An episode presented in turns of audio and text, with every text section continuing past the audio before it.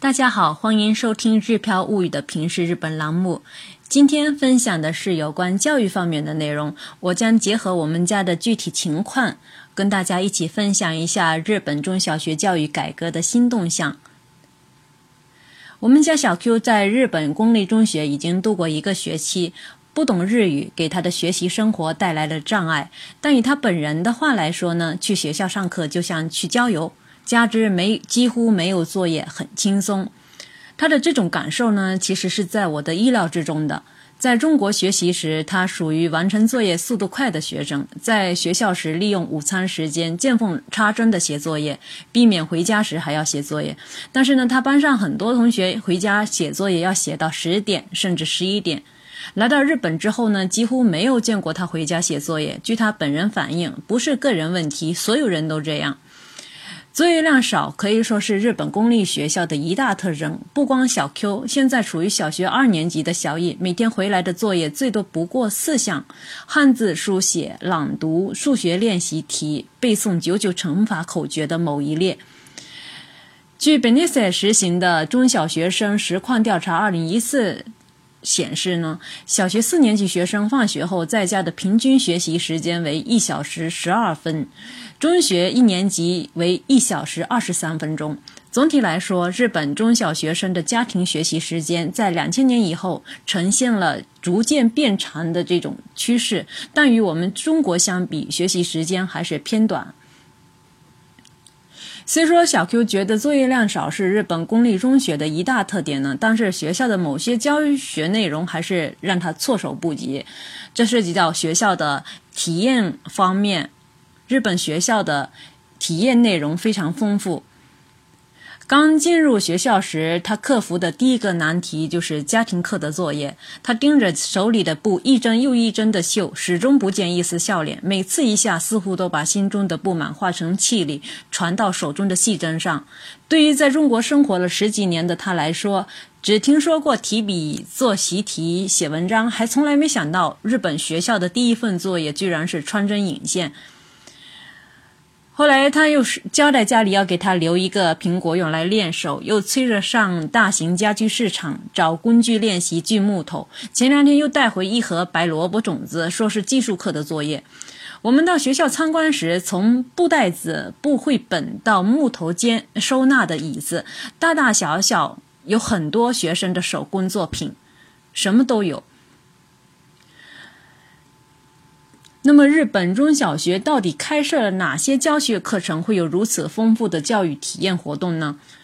日本中小学的教学体验活动离不开教学大纲的指导。根据现行日本中小学教学大纲的显示呢，小学阶段开设国语、算术、音乐、美术、体育、道德及特别活动这些。课程呢，贯穿小学阶段的所有年级。另外呢，小学低年级有生活课，就是一二年级限定的。中年级开始学习社会、理科综合学习。到高年级的时候，在中年级的课程基础上加设家庭和外国语活动。中学阶段开设的课程有国语、数学、外语、社会、理科、保健、体育。综合学习音乐、美术、道德和特别活动这些课程。接下来，我们来看一下日本教改的新方向。二零一七年，日本中小学教学大纲大改革，小学和中学将分别在二零二零年和二零二一年实行新的教学大纲。新的教学大纲将是在时刻变化的社会大环境下，学校和社会联动并共同协作的面向社会的教育课程。教学指导目的呢？从以往老师角度出发的该教什么，向从学生角度出发的知道了什么、学会了什么转变，在此基础上明确学生该学习什么以及应该如何学习等具体的实施要求。可以说，IT 技术的发展给社会带来了日新月异的变化，更给我们的学校教育带来了很多的新课题。为了学生们未来能够适应社会变化，让学生们掌握生存工作所必须的知识与技能的同时，培养学生在遭遇社会变化时拥有思考能力、判断能力、表现能力也是日本新教育学大纲提倡的重要点。在学习过程当中，注重学习质量，提倡主动型、对话型的学习，深化学习内容。那么，日本学校又是怎样开展具体教学活动的呢？从目前小艺和小 Q 的学校生活当中可以看出，学校在协调社会各界教育力量方面已经做得比较好，而呢，社会各界呢也给予学校教育以最大的配合。不光学生们有很多走出校门的学习机会，也有很多社会机构及个人到学校给孩子们带来精彩的课程。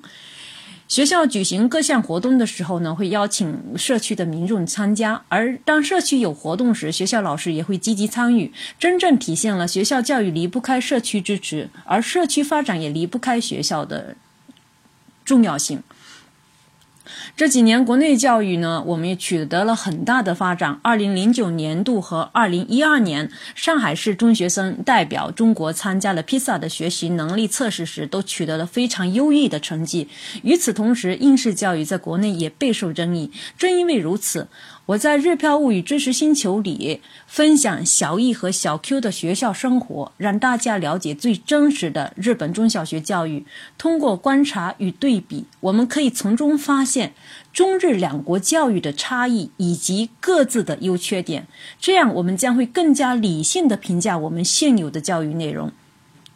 那么，这些分享内容会是哪些人受益呢？如果您的孩子将来有可能要来日本中小学接受教育的话，如果您是一线教育工作者的，或者您对中日比较教育感兴趣，我想我们日漂物语知识星球分享的最真实具体的内容都将会对您有帮助。感兴趣的朋友呢，可以关注我的个人微信公众号“日漂物语”，在今天推送的文章里面有非常详细的图文介绍，也有日漂物语知识星球里分享的一部分内容介绍。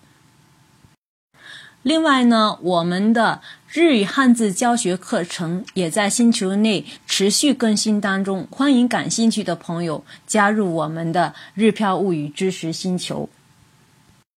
今天的分享就到此为止，我们下次再会，感谢大家的收听。